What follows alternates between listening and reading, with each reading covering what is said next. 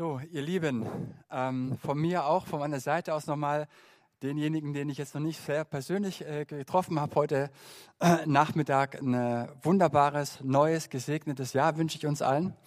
Ähm, ich hoffe, ihr habt schön gefeiert und ähm, ja, freue mich, dass wir heute Nachmittag gemeinsam in das neue Jahr starten können. Wir haben ja die Jahreslosung, diese heißt, ähm, du bist ein Gott, der mich sieht. Eine, eine wunderschöne Jahreslosung, wie ich finde. Ähm, meine Predigt habe ich heute Morgen allerdings, äh, heute Nachmittag allerdings den Titel gegeben, der Gott, der mich ruft. Warum der Titel? Ähm, werde ich nachher in der Predigt noch ein bisschen erläutern. Und ich möchte mit euch am Anfang direkt zum Predigtext kommen, und zwar aus dem Lukasevangelium, das 13. Kapitel, die Verse 10 bis 13, und lade euch ein, mitzulesen. Da heißt es da, am Sabbat lehrte Jesus in einer Synagoge. Und siehe, da war eine Frau, die seit 18 Jahren krank war, weil sie von einem Geist geplagt wurde. Sie war ganz verkrümmt und konnte nicht mehr aufrecht gehen. Als Jesus sie sah, rief er sie zu sich und sagte, Frau, du bist von deinem Leiden erlöst. Und er legte ihr die Hände auf. Im gleichen Augenblick richtete sie sich auf und pries Gott. Soweit zu dem Text. Der Text hier im Lukas-Evangelium sagt uns also, dass in der Synagoge eine Frau war, die seit 18 Jahren gekrümmt war. Das heißt, sie hatte einen krummen Rücken und sich nicht aufrichten konnte. Und im Urtext steht hier ein Wort für das Gänzliche. Sie konnte sich nicht aufrichten für das Ganze. Was bedeutet es? Interessant ist, dass das Neue Testament den Zusammenhang von Körper, Seele und Geist kennt. Das heißt, das Neue Testament weiß um die Unterscheidung zwischen einer körperlichen, einer geistlichen und einer seelischen Dimension. Und alle drei Seiten nimmt das Neue Testament in den Blick, wenn es um die Heilung geht. Und alle drei Seiten sind so eng miteinander verbunden, dass wir auch krank werden können in Bezug dieser drei Dimensionen. Beispielsweise kann jemand, der sich körperlich abgeschlagen fühlt, zum Arzt gehen und sagt, ich bin völlig fertig. Der Arzt checkt ihn durch und stellt fest, Mensch, körperlich ist der Kern gesund, aber in der Seele ist er vielleicht verwundet. In seiner Seele ist er verkrümmt, weil Sünde und Schuld ihm zu schaffen macht oder weil einfach die Verzweiflung übermächtig war. Die Frau war 18 Jahre gekrümmt. Und ich habe mich gefragt, wie viel Hohn und Spott musste diese Frau ertragen in dieser Zeit.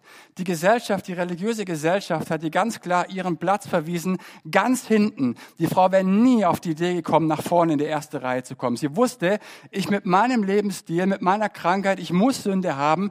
Sie wusste, sie hat keine Chance. Sie ist ganz hinten in der letzten Reihe, im letzten Eck. Das war ihr Platz. Sie war ausgeschlossene. Und jemand, der so etwas erlebt, der ist auch seelisch verwundet. Und so konnte sie sich nicht aufrichten für das Gänzliche. Und genau deswegen hat Jesus immer psychosomatisch geheilt. Immer. Jegliche Heilung körperlicher Art hat auch immer was mit dem Geist und mit der Seele zu tun. Jesus hat immer psychosomatisch geheilt, genau wie hier in dieser Geschichte. Ich möchte heute Nachmittag mit euch drei Konsequenzen aus dieser Geschichte mit euch anschauen durch den Tod Jesu am Kreuz auf Golgatha. Drei Konsequenzen, drei Dinge, die wir lernen können, wenn wir geheilt werden wollen und wie diese im Zusammenhang stehen mit dem Kreuzestod Jesu. Einmal, Jesus sieht dich, Jesus ruft dich und Jesus heilt dich. Und das wünsche ich uns von Herzen heute Nachmittag, dass keiner hier den Raum verlässt, ohne nicht innerlich angerührt zu worden zu sein von unserem wunderbaren Herrn Jesus. Die erste Konsequenz, Jesus sieht dich. Der Text sagt im Vers 12, Jesus sieht diese Frau. Und wenn Jesus diese Frau sah, wenn er dich und wenn er mich sieht, wen sieht er da? Lasst euch mal auf ein kurzes Experiment ein. Wenn wir kurz die Augen schließen und gedanklich mal in die obere Ecke, in die linke Ecke von mir aus links gesehen, einfach mal gedanklich dort in die obere Ecke wandern und von dort aus einen Blick zurückwerfen auf uns, auf unseren Platz, da wo wir gerade sitzen oder wo ich gerade stehe. Ich weiß nicht, ob du das Bild gerade hast vor Augen, ob du dich selber da sitzen siehst Frage, wer sitzt da? Welche Person siehst du da? Und die nächste Frage, wie sieht Gott dich? Welche Perspektive hat Gott auf dein Leben? Das ist eine ganz einfache, simple Übung, aber sie zeigt diese Übung, dass wir Menschen uns selber reflektieren können. Außerhalb unserer selbst können wir uns anschauen. Das ist eine ganz, ganz einfache Übung. Aber warum mache ich diese Übung? Weil ich glaube, die Art, wie wir denken, dass Gott uns sieht, bestimmt maßgeblich unsere Beziehung zu ihm. Sehr maßgeblich. Wir haben ja die Jahreslosung, du bist ein Gott, der mich sieht. Ich habe es am Anfang erwähnt. Und es ist die Aussage einer Frau namens Hagar, die sich von Abraham verstoßen fühlte, in die Wüste ging und dort Begegnung hatte. Und aus dieser Begegnung, diese Feststellung, ja, du bist ein Gott, der mich sieht. Das ist eine wunderbare Verheißung, aber gleichzeitig auch eine Drohung. In vielen Jahren meines Christseins oder meines ja, ähm, Seins als Pastor wo du auch denominationsübergreifend mit Geschwistern zu tun hast, die vielleicht sehr konservativ erzogen wurden im Christentum, für diese Jahreslosung eine Bedrohung. Die wurden mit diesem moralischen Jesus erzogen. Die haben es wortwörtlich gehört, junge Mädchen, pass auf, der Herr Jesus sieht alles. Und wenn er das sieht, dann ist er enttäuscht über dich. Das ist schrecklich, das ist schrecklich. Sie, sie sind erzogen worden mit diesem Jesus, ist wie so ein Detektiv, der mir hinter meinen Fehlern hinterher schnüffelt. Und wehe, ich mache irgendwas Falsches. Mit diesem moralischen Gott. Ständig muss ich aufpassen, ne? erfülle ich die Erwartungen, die mich hat. Ständig ist dieser Jesus enttäuscht über mich. Das macht was mit meinem Gottesbild. Das macht was mit meiner Gottesbeziehung. Für diese Menschen ist diese Jahreslosung eine Bedrohung. Deswegen ist es ganz, ganz wichtig, das richtige Bild von diesem Gott zu haben, der mich sieht. Ganz, ganz wichtig. Lass uns zur Geschichte zurückgehen. Sie waren in der Synagoge und damals war das so, dass ein Rabbiner lehrte und danach entstand eine Diskussionsrunde. Es war eine Diskussionskultur. Also nicht wie bei uns in den Gottesdiensten, einer steht vorne, alle hören zu, sondern da war ein regen Austausch da. Der kommt aus der Spruch, dass die Menschen sich nicht in Reihen verändern, sondern in Kreisen. Dort, wo einfach Rückfragemöglichkeit ist, da, wo man diskutieren kann. Deswegen sind wir auch bei uns in der Alpkirche so große Fans von Hauskreisen und Kleingruppen. Ähm, also alle warteten jetzt darauf, dass Jesus loslegt mit der Auslegung der Schrift und jetzt seht Jesus, diese Frau, die seit 18 Jahren gekrümmt war und sich nicht aufrichten konnte für das Gänzliche. Und ich sage dir, es hat Jesus zutiefst geschmerzt, diese Frau so zu sehen. Und wenn Jesus unsere Not sieht, dann bewegt ihn das. Es gibt einen, der noch viel, viel mehr unter unserer persönlichen Not leidet als wir, und, und das ist Gott selbst. Und es hat ihn zutiefst geschmerzt, diese Frau so zu sehen. Warum? Weil Gott uns immer auch aus der Perspektive Adams betrachtet, den ersten Menschen, ne? noch vor dem Sündenfall. Als die Sünde noch nicht in die Welt kam und die Schöpfung so sehr verunstaltete und verkrümmte. Er sah sie aus der Perspektive von Anfang an, als alles perfekt war, als vollkommenes Vertrauen zwischen Gott und Menschen da war, als die Fülle des Lebens im Überfluss da war. Und wenn Jesus diese Frau also ansieht, sieht er auf der einen Seite die erste vollkommene Schöpfung und auf der anderen Seite die in sich verkrümmte und verunstaltete Schöpfung. Und es tut dem Schöpfer, der uns vollkommen geschaffen hat, weh, unendlich weh. Gott sieht uns immer, immer aus diesen zwei Perspektiven. Und somit sieht er auch immer das, was hätte sein können wenn wir Gott mehr vertraut hätten, wenn wir aus unseren bloßen Lippenbekenntnissen Taten hätten folgen lassen, wenn wir uns ihm ganz hingegeben hätten und gesagt hätten, ja Gott, ich vertraue dir, ich glaube, dass du das Beste aus meinem Leben machen kannst. Und es schmerzt ihn und es schmerzt uns. Warum schmerzt es uns? Weil wir feststellen, dass wir als Christen unter unseren Verhältnissen leben. Es ist so viel mehr möglich. Wir leben so sehr unter unseren Verhältnissen, unter den Verheißungen, die Gott uns zugesprochen hat. Und es schmerzt. Aber weißt du, ohne das Kreuz kann Gott uns nicht betrachten. Ohne das Erlösungswerk Jesu kann Gott nicht sagen, du bist bedeutungsvoll, du bist wertvoll. Das, das kann er nicht. Wir können nicht das Prädikat wertvoll haben und uns von Gott zusprechen lassen, ohne das Erlösungswerk. Ohne das Erlösungswerk geht es nicht. Aber durch das Kreuz sieht Gott uns als etwas Wunderschönes, als etwas Perfektes, als etwas, was er von Herzen liebt und sagt, wow, das ist toll. Und wisst ihr, wenn Jesus uns so sieht, dann, dann dürfen wir das auch tun. Dann dürfen wir das auch tun. Aber wie sieht die Realität im Alltag aus? Ich kann mich erinnern, als ich 19 Jahre alt war, als ich bei der Bundeswehr war, ich war in Nürnberg bei Rot stationiert und ich weiß, Peter, du hast eine Bundeswehr-Vergangenheit, deswegen ähm, meine Reflexion ist die persönlich, greift da nicht die Bundeswehr an, aber für mich war das echt keine schöne Zeit. Ähm, so viel geballte Unsinnigkeit an einem Ort, das war schon echt rekordverdächtig.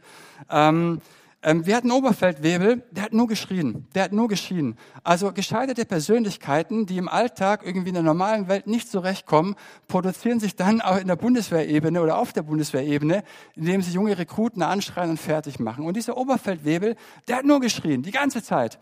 Und ich kann mich erinnern, mit meinen Kameraden auf dem Zimmer, da musste man ja wirklich, das ist kein Klischee, tatsächlich als alles akkurat einräumen. Das Bett muss piekfein gemacht sein und so. Und das ist ja für mich als Initiativtyp, ich liebe das ja, ja. Für mich ist so, Hauptsache die Sachen sind im Schrank, Tür zu und fertig, ja, so. Und da muss ja alles akkurat sein. Und ist ja wirklich so ein Typ, der hat bei dem Kameraden das ganze Zeug aus dem Schrank, aus dem Spind rausgeschmissen, auf den Boden und hat da angeschrien. Und das Allerschlimmste war, dass, dass ich mich damals als 19-Jähriger habe so einen Druck machen lassen von dem. Ja? Und ich kann mich noch erinnern, immer wenn wir wussten, ne, der kommt und sieht uns, da haben wir uns unter Druck gesetzt, unsere Kameraden und gesagt, hey, sitzt doch alles, bin ich richtig angezogen. Man hat sich innerlich zurechtgerückt, ja, so und ähm, ja, ähm, so äh, Salut gestanden. Aber ist es nicht so, wenn bei uns in unserem Leben, wenn wir wissen, dass Jesus uns sieht, dass wir uns innerlich zurechtrücken, dass wir Haltung annehmen, bewahren, dass wir aufrechter gehen und uns anstrengen. Hauptsache, alles stimmt.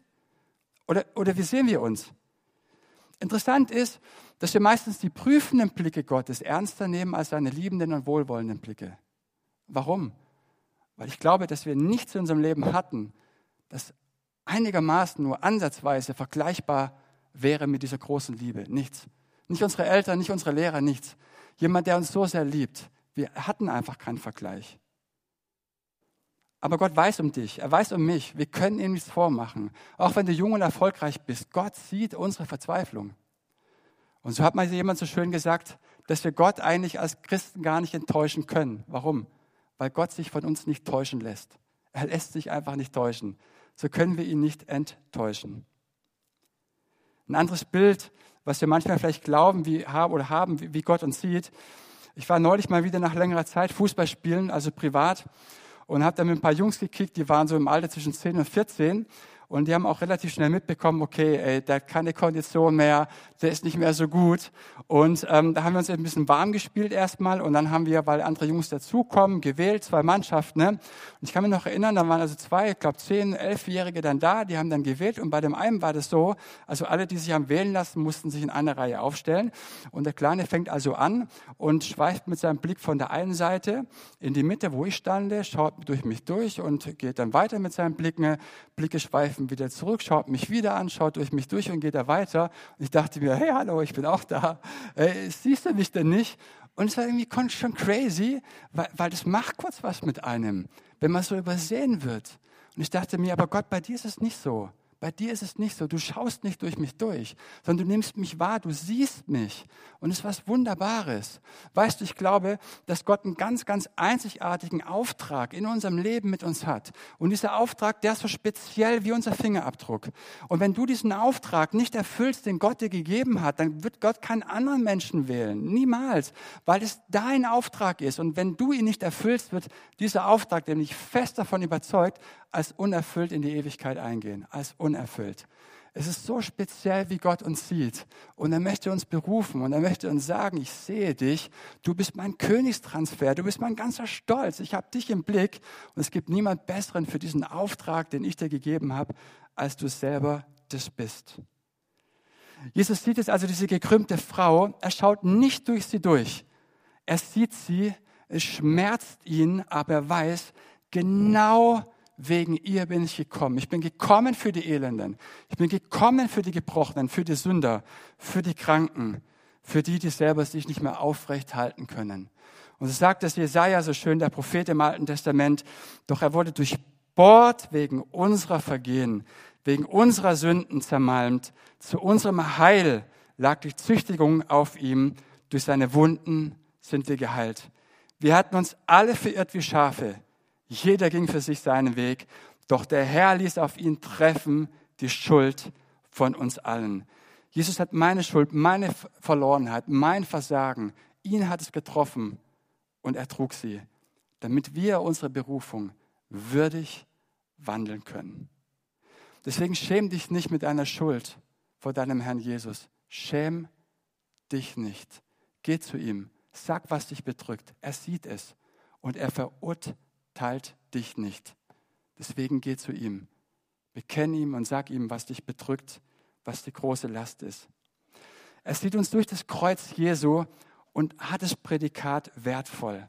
Und das ist die erste Konsequenz aus dieser Geschichte von dem Tod Jesu auf Golgatha. Jesus sieht uns und sagt uns, du bist wertvoll und es ist wunderbar, wie du gemacht bist. Die zweite Konsequenz. Jesus ruft dich.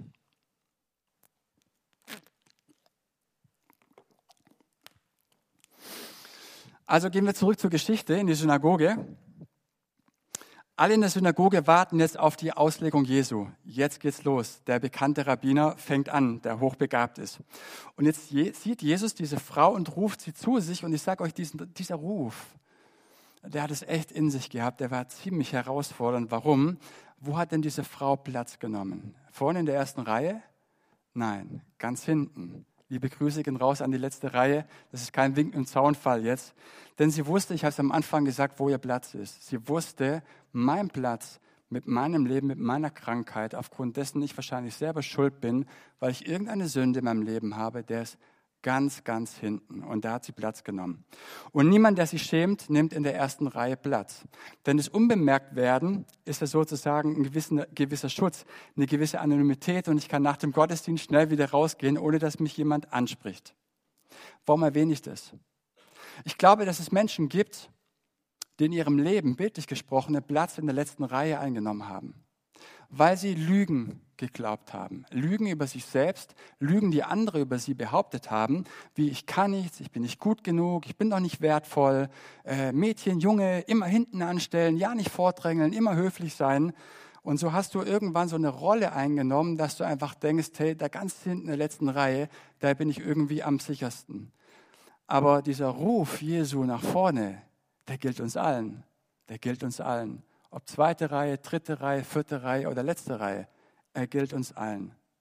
Das bedeutet, dieser Ruf Jesu, komm nach vorne, es ist eine totale Herausforderung, total unangenehm, denn alle Augen in der Synagoge richten sich jetzt auf diese Frau, spot on auf diese Frau. Und die Frau will doch unbemerkt werden. Sie weiß ja, ich bin doch eine Sünderin. Alle schauen jetzt auf sie. Ihr kennt das, der Prophet ist da in einer prophetischen Veranstaltung und du denkst, bitte Gott, offenbar jetzt nicht vor allen Leuten meine Schuld. Kennt ihr die Gedanken? Ist doch interessant, was für ein Bild wir von Gott haben. Das uns bloßstellt vor allen Leuten. Das haben unsere Eltern, unsere Lehrer oder sonst irgendjemand gemacht.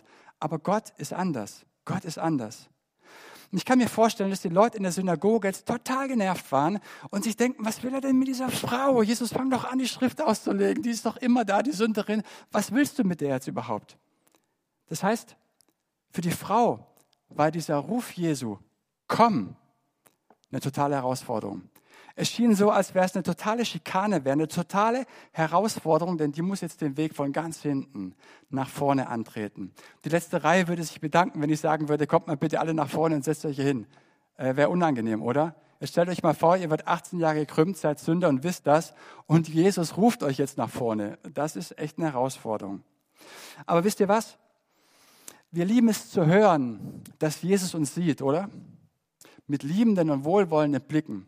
Wir lieben es zu hören, dass Jesus uns heilt und wir lieben es in unseren Gebetsveranstaltungen, uns imaginäre Krönchen aufzusetzen und uns ganz wertvoll und geliebt zu fühlen. Und das dürfen wir auch, wohl natürlich. Aber meine Frage ist, lieben wir es auch zu hören, dass Jesus uns ruft und dass wir diesem Ruf auch Folge leisten müssen. Auch wenn dieser Ruf uns alles kostet, als wenn dieser Ruf schambehaftet ist, unangenehm, scheint, als wäre Schikane pur, lieben wir es auch, diesen Ruf Jesu zu hören und ihm zu folgen. Das, was unser Leben wirklich verändert, ist, dass wir eine Antwort geben auf diesen Ruf Jesu und ihm folgen. Das verändert unser Leben. Zu wissen, dass Gott mich liebt, dass Gott mich sieht, das ist schön. Wenn aus diesem Gesehensein, aus diesem Geliebtsein keine Glaubensschritte erfolgen, dann ist diese Liebe folgenlos. Sie ist folgenlos. Aber Gottes Liebe ist folgenreich. Sie muss folgenreich sein. Sie muss uns befähigen, Schritte zu gehen und gehorsam zu sein und diesem Ruf Jesu zu folgen. Und habt ihr gewusst, dass dieser Ruf Jesu eine Analogie hat zu dem Ruf Gottes an Adam im Paradies? Nach dem Sündenfall, als es Abend wurde, rief Gott, Adam, wo bist du? Keine Antwort. Gott sagt, Adam, ich bin hier, ich bin hier, wo bist du? Keine Antwort, es kam nichts. Ist euch schon mal aufgefallen, dass in dem Wort Verantwortung das Wort Antwort steckt? Das heißt, Menschen, die bereit sind, Verantwortung zu übernehmen, sind auch bereit, eine Antwort zu geben. Menschen, die nicht bereit sind, Verantwortung zu übernehmen, sind auch nicht bereit, eine Antwort zu geben auf das, was ihnen widerfährt, auf dieses Angesprochensein. Gottes Liebe nimmt uns alle in die Pflicht, alle, eine Antwort zu geben auf diesen Ruf Jesu. Alle. Und jetzt ruft Jesus diese Frau, komm. Derselbe ruft dieselbe Analogie zu Adam. Aber es gibt einen ganz gewichtigen Unterschied. Der Ruf Gottes bei Adam war der Ruf zum Gericht. Der Ruf Jesu ist der Ruf zur Gnade. Einer dieser beiden Rufe werden wir Folge leisten müssen. Die Frage ist nur, welchem Ruf. Wegen der Ruf zur Gnade oder der Ruf zum Gericht. Aber der Ruf zum Gericht, der wird unwiderstehlich sein. Und so hat mal jemand so schön gedichtet, heraus aus den Gräbern heraus, nicht einmal die Verwesung schützt vor dem Gericht, aber der Ruf der Gnade, der schützt vor dem Gericht. Gnade und Gericht gehören zum Wesen Jesu, das ist Gottes ganze Seite. Das heißt, nur die liebenden Blicke von Jesus erhaschen zu wollen, ohne seinem Ruf Folge zu leisten, das geht nicht. Das Kreuz ist kein Zufluchtsort. Das Kreuz ist kein Fluchtauto, in das ich einsteige und dann bin ich weg, sondern das Kreuz konfrontiert mich mit meiner tiefsten Schuld, mit meiner tiefsten Sünde. Das Kreuz hält mir einen Spiegel vor und zeigt mich in meiner Verlorenheit. Das ist der schrecklichste Ort, den es gibt. Ist der grausamste Ort. Der Ort, an dem Umkehr passiert, an dem ich hingezogen werde und verstehe, Gott, ich kann eigentlich außerhalb deiner Gnade, ich kann nicht bestehen. Es ist unmöglich. Das Kreuz lädt uns ein, umzukehren. Und die Frage ist, wie reagiere ich? Und dieser Ruf Gottes, der geht vom Kreuz auf Golgatha aus. Vom, von Golgatha geht dieser Ruf der Gnade aus. Und es ruft, komm und leg ab, was dich belastet. Leg's ab. Lass los. Deine Sünde, deine Schuld. Gib's mir hin. Ich hab's getragen. Und ich will es tragen. Paulus sagte so schön, dass wir mit einem heiligen Ruf gerufen wurden. Und es ist kein Hunderuf. Pfiffi, komm. Das ist der heilige Ruf. Und dieser heilige Ruf trägt in sich die Fähigkeit, Menschenleben zu verändern. Menschenleben eine ganz neue Richtung zu geben. Ich kann mich erinnern, als ich ganz frisch im Glauben war, ging dieser Ruf an mich. Und ich möchte euch das ganz kurz erzählen. Ich habe mich am 21. Mai 2005 auf der Alpha-Konferenz in der Liederhalle in Stuttgart, da war Niki Gamble persönlich da, bin ich zum Glauben gekommen. Ich konnte für mich beten lassen und habe dort mein Leben Jesus Christus anvertraut. Es war unfassbar, was für eine Liebe mich durchströmt hat, was für eine Fülle da war, also unbeschreiblich. Es war um halb sechs ungefähr abends. Um 20 Uhr hatte ich eine Verabredung mit Freunden und die wollten mich verkuppeln mit einer jungen Frau. Wir saßen also da, ich war damals 25, wie ich gerade eben schon gesagt habe. Und damals war es für mich ganz schwierig, weil ich irgendwie nie eine Frau gefunden habe, wo ich dachte, okay, die reizt mich. Aber dann ausgerechnet an diesem Abend, an dem ich mich vorher noch bekehre, zum Glauben komme, kommen die also da mit so einer Frau an, wo ich dachte, wow, was für ein Mädchen. Toll, super ausgesehen, toller Charakter. Also so eine, so eine Frau, wo ich dachte, in die kann man sich einfach total verlieben. Ja? Und wir haben uns verabredet dann für Montagabend. Das war ein ganz, ganz toller Abend. Und irgendwie so wusste ich aber, dass ich auch so voll von Jesus bin. Ich wusste, sie ist nicht im Glauben, aber in meiner, keine Ahnung, In meiner Unbedarftheit dachte ich halt, naja, so begeistert wie ich bin, ich stecke die mit Jesus an und ich komme auch irgendwie zum Glauben. Naja, das haben schon viele gedacht und sich dann ganz irritiert gewundert, dass es nicht so ist. Ähm, ich kann mich noch erinnern, da ging der Sonntag so ins Land und am Montagmorgen, bevor ich auf die Arbeit gegangen bin, habe ich gebetet. Das war vielleicht mein drittes oder viertes Gebet als Christ. Und ich hatte mal mitbekommen, dass irgendjemand gesagt hat, man kann Jesus seine Lebenswege anbefehlen. Das heißt, wenn man nicht weiß, in welche Richtung man irgendwie leben gehen soll oder wenn man eine Antwort haben möchte, kann man das Jesus einfach diese Alternativen hinlegen und ihn einfach bitten, dass er ihr den Weg zeigt. Habe ich gehört. Habe ich gemacht und habe so gebetet, Herr Jesus, äh, du siehst, das Mädchen gefällt mir richtig gut und vielleicht ist es ein Geschenk von dir für mich, dass ich sie ausgerechnet jetzt kennenlerne. Aber wenn du das möchtest, dass ich da irgendwie diesen Weg weitergehe, vielleicht eine Beziehung mit dir eingehe, also ich glaube, das fand mich auch ganz toll, äh, dann bitte ich dich, dass du das zeigst. Wenn du das nicht möchtest, bitte ich das ebenfalls, dass du mir das zeigst. Und habe ich ihm gefühlt sechs Sekunden Zeit gegeben zu reden. Eins, zwei, drei, vier, fünf, sechs nicht geredet, dachte ich mir, okay, irgendwas stimmt mit ihm nicht, aber mal gucken. Ne? Äh, ich kann zu einem anderen Zeitpunkt nochmal sprechen mit ihm und beten. Ne? Zieh meine Jacke an und geh raus. Ich habe mit meinem Bruder zusammen gewohnt in der WG und er hat im Wohnzimmer stille Zeit gemacht und war ganz vertieft, hat so ein Traktat gelesen oder irgendwas. Ähm, sagt zu ihm, Manu, ciao, ich gehe jetzt. Ähm, geh mit dieser Frage, also, die ich an Gott gestellt habe, noch gedanklich so raus. auf einmal ruft mich mein Bruder zurück, sagt, Kevin, ich war schon ein bisschen weg, Fenster waren offen. Kevin ruft er ganz laut. Und dann dachte ich, okay, was will er jetzt von mir? Und gehe zurück. Ich werde es nie vergessen. Dann sagt er zu mir, wer Zeit hat, der wart auf eine andere. Und ich sage, was? Mein Bruder sagt es nochmal, wer Zeit hat, der wart auf eine andere. Und ich dachte, Mann, wieso sagst du das jetzt? Ich war irgendwie total geflasht. Und dann hat er ein Traktat gelesen, da stand auf der ersten Seite, wer Zeit hat, wart auf eine andere, Punkt, Punkt, Punkt. Und auf der Rückseite stand Zeit. Das ist ein Zitat von einer Nonne. Wer Zeit hat, wart auf eine andere Zeit. Äh, das letzte Wort Zeit hat er aber nicht gelesen und liest mir das vor. Es war unfassbar. Manchmal braucht Gott nicht sechs Sekunden, sondern zehn Sekunden, bis er redet. Aber er redet. Das war für mich so krass, dieses Reden, dieses Eingreifen Gottes. Und heute weiß ich im Nachhinein, dass dieser Ruf mich gerettet hat. Und ich habe abends dieses Mädchen angerufen und habe ihr das erklärt, warum ich sie nicht treffe. Ich denke, das war irgendwie seltsam für sie. Ich habe gesagt, ich bin jetzt im Glauben irgendwie, ich will jetzt mit Jesus gehen und so. Und ich denke irgendwie, ja gut, das war auch unbedarft. Aber dieser, dieser Ruf, habe ich im Nachhinein gewusst, der hat mich wirklich gerettet. Wenn ich mit dem Mindsetting eine Beziehung eingegangen wäre, wie ich es die ganzen Jahre zuvor gelebt hätte, wäre meine Beziehung zu Jesus knallhart gescheitert, direkt am Anfang. Aber was verändert ist dieser Ruf und dass man diesem Ruf wirklich Folge leistet. Und wisst ihr, eines habe ich ganz früh in meinem Glaubensleben gelernt. Eine Sache, und die ist wichtig. Wenn ich Gott meine Lebensalternativen hinlege, meine Lebenswege und ihn aufrichtig frage, Herr, zeig mir den Weg, dann redet Gott in einer Klarheit. Das wissen wir. Aber die Frage ist, ob ich diesem Ruf auch folge, ob ich gehorsam bin und auf das eingehe, was Gott mir dann sagt. Das ist die Frage. Und dieser Ruf Jesu, der ist jeden Tag unseres Lebens da. Jeden Tag lesen wir in der Offenbarung, dass Jesus vor der Tür steht und anklopft. Er klopft und er klopft und er klopft. Und was machen wir? Wir hören es, haben als Christen aber uns wunderbar angeeignet, dieses Klopfen zu ignorieren und wundern uns dann, dass Gott nicht redet. Warum? Weil er nicht so redet, wie wir es gern hätten. Aber er redet und er spricht. Und ihr kennt dieses Bild Äh, von William Holman Hunt, das ist von Nicky Gamble aus dem Alpha-Kurs. Und zwar hat der Maler hier Jesus gemalt und der klopft an eine Tür. Ihr kennt das Bild wahrscheinlich alle. Und ähm, Holman Hunt wurde mal gefragt von einem Kritiker, der gesagt hat, ja, das ist ein schönes Bild, aber von diesem klopfenden Jesus an der Lebenstüre, aber eine Sache, eine ganz wichtige Sache hast du vergessen.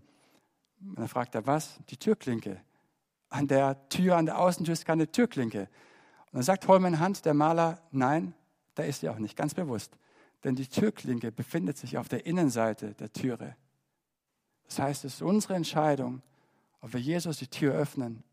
Aber er klopft und er klopft und er redet und er spricht zu uns. Und die Frage ist, ob wir hören wollen.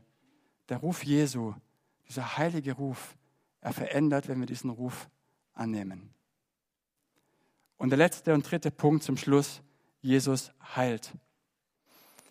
Die Frau kommt jetzt nach vorne, nimmt diese Schikane auf sich und Jesus spricht, du bist geheilt. Er legt ihr die Hände auf und sie wird gesund. Und ich frage euch, wie steht jetzt diese Frau da? Als die Dumme? Als die Schikanierte? Nein, als die Geheilte. Und noch etwas, was besonders ist. Es war ein Kreis, in dem sich die Menschen in der Synagoge versammelten. Und wisst ihr, was so interessant ist? Dass Jesus sie in die Mitte ruft. Nicht nach außen, in die Mitte, zu ihm. Das heißt, er gibt den Menschen eine Lebensmitte, ein Lebenszentrum, mit ihm gemeinsam in der Mitte zu stehen, in der Lebensmitte zu stehen. Das ist gesund werden. Ich finde meine Mitte, indem ich gerufen werde von ihm in die Mitte, ins Zentrum. Ich finde das faszinierend, was Gott für Wege geht. Wir haben unterschiedliche Heilungen in der Bibel. Hier haben wir die Herausforderung, dass ein Ruf an uns geht. Nicht nur allein die Tatsache, dass er mich sieht, das ist wunderbar. Aber dieses Gesehensein hat etwas anderes noch, nämlich etwas, ich werde gerufen. Und das musst du mal in einem Satz, in einem Atemzug hinbekommen. Jesus sieht diese Frau, er ruft diese Frau und er heilt sie. Das musst du mal hinkriegen, in einem Atemzug. Aber ich glaube, da steckt etwas drin für uns, was wir auch lernen dürfen. Oder wo wir neu am Anfang des Jahres für uns nochmal festmachen können mit Jesus. Dass wir sagen, Jesus, ich möchte hören auf das, was du sagst. Und ich möchte folgen. Ich lege meine Angst ab, die dieser Ruf mit sich bringen könnte. Den Scham, den ich vielleicht erleiden würde.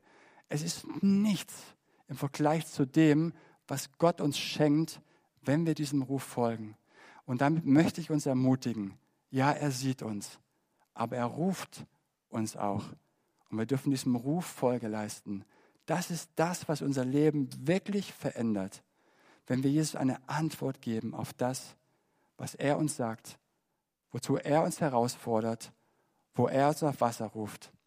Und Andi, könnte ich dich bitten, dass du vielleicht noch ein bisschen so einen Hintergrund legst, musikalisch? Jesus sieht dich, er ruft dich und er heilt dich. Das gehört zusammen. Das ist die ganze Seite und damit möchte ich uns ermutigen, dass wir einfach eine, eine Zeit haben. Lasst uns ein, zwei Minuten Zeit noch nehmen. Lasst uns einfach unserem Herrn eine Antwort geben. Und vielleicht ergeht der Ruf Jesus schon länger an dich und du weißt das, dass es Dinge gibt, wo du denkst, ah, das ist nicht ganz so gesund, aber ich gehe diesen Dingen nach. Und irgendwie habe ich doch konsequent mir antrainiert, diesen Ruf Jesu tatsächlich auszuschlagen, zu überhören. Aber ich möchte mich nochmal ganz neu, Herr Jesus, auf dich einlassen, auf das, was du sagen möchtest. Möchte diesen Ruf annehmen, möchte diesen Ruf nochmal neu hören und möchte mir von dir zusprechen lassen, dass du uns siehst. Und dass dieser Schritt, den wir dann vielleicht auch gehen, nichts ist im Vergleich zu dem, was du uns schenkst, wenn wir diesen Ruf folgen. Und so möchte ich uns einladen, dass wir nochmal hinhören, jetzt in diesen ein, zwei Minuten. Vielleicht ruft er uns nochmal ganz neu. Vielleicht ermutigt er uns nochmal ganz neu, möchte uns etwas in Erinnerung rufen, was wir schon längst wissen. Oder vielleicht ganz neu rufen. Deswegen lasst uns kurz diese Zeit einfach nehmen.